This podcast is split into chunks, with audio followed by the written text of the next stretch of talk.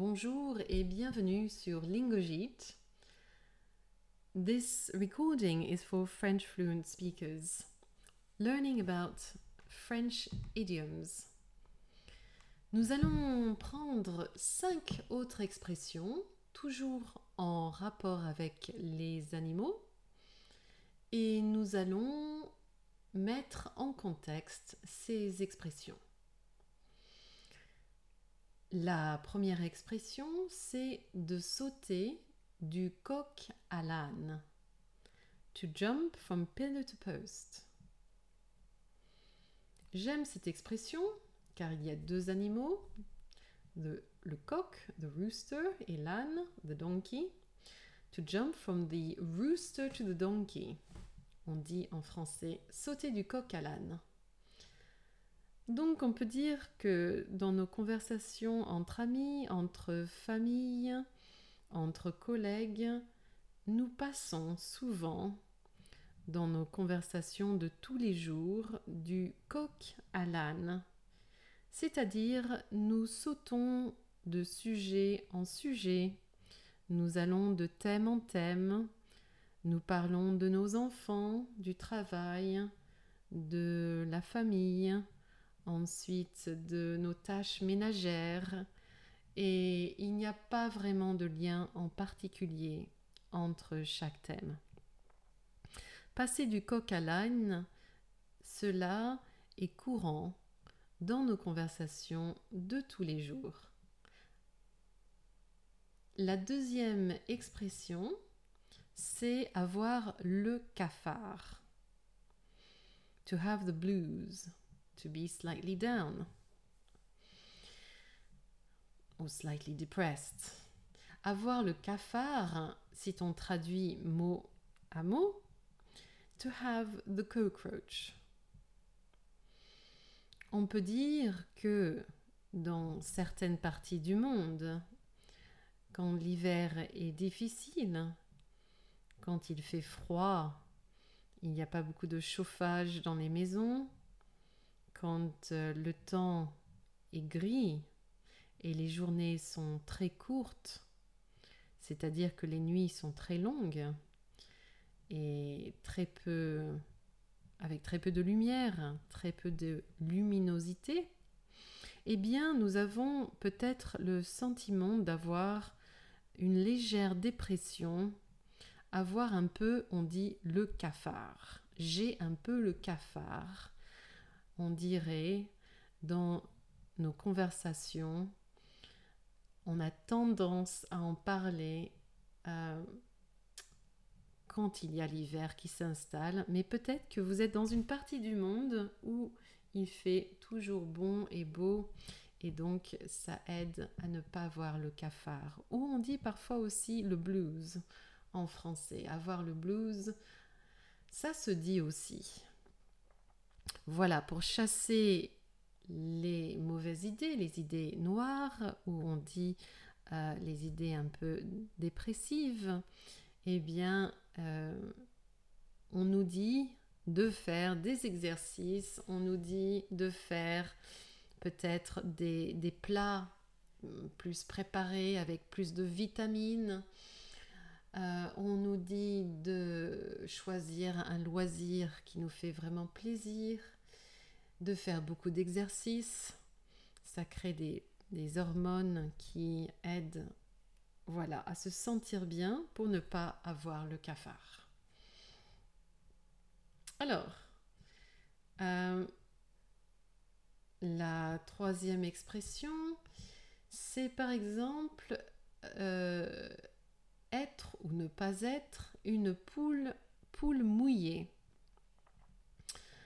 To be or not to be a wimp.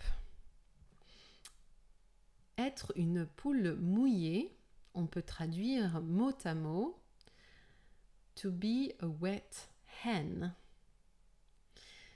Donc on peut dire que parfois, euh, devant nos, amis ou devant la famille, ou devant même des gens qu'on ne connaît pas pour euh, faire face, on a envie de prouver que nous ne sommes pas une poule mouillée.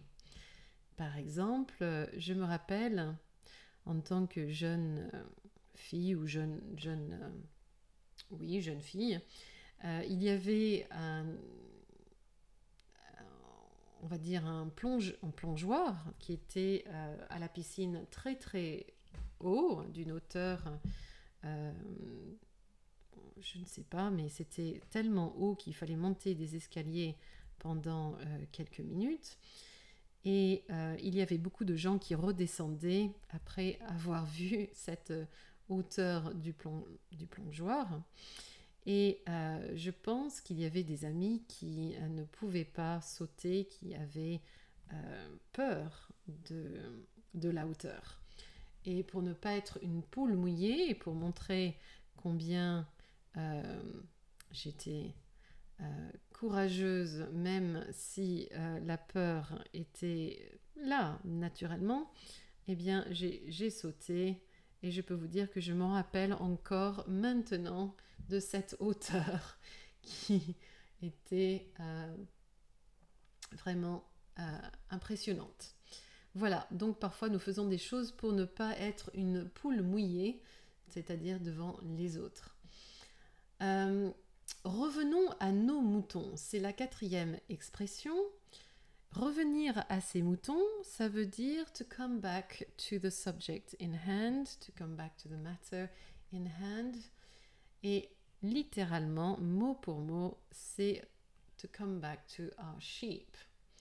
Alors j'aime bien cette expression. Et on utilise souvent euh, cette expression, revenons à nos moutons, euh, dans une discussion revenir sur un sujet principal de notre conversation. Donc on imagine que nous parlons de quelque chose de très intéressant avec une amie qui vous euh, dévoile peut-être un secret et puis il y a une interruption euh, de quelqu'un et ensuite, on a vraiment envie d'entendre la suite de cette histoire ou de ce secret dévoilé. Et on peut lui, dire, eh bien, revenons à nos moutons, revenons à notre conversation principale. La cinquième expression, c'est avoir une faim de loup. To be as hungry as a wolf, or as a, as a horse. Donc, en français, on dit mot à mot to be, euh, avoir, to have the hunger of a wolf. Donc, c'est euh, assez similaire, on va dire, en anglais et en français.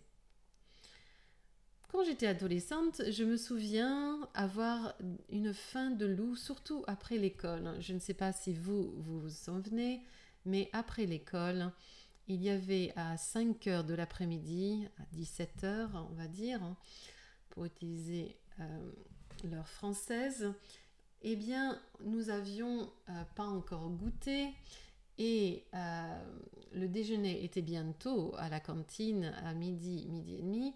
Et en tant qu'adolescent, en tant qu'une personne qui grandit, eh bien nous avions une faim de loup et une fois il m'est arrivé même de penser à manger l'herbe de mon jardin car c'était une occasion euh, où je n'avais pas les clés de la maison, j'avais très faim, il n'y avait pas de magasin, je n'avais pas d'argent de toute façon, mes parents n'étaient pas là, euh, mon frère non plus, et n'ayant ni les clés ni des voisins qui était euh, là, j'ai commencé à goûter l'herbe du jardin car j'avais une faim de loup.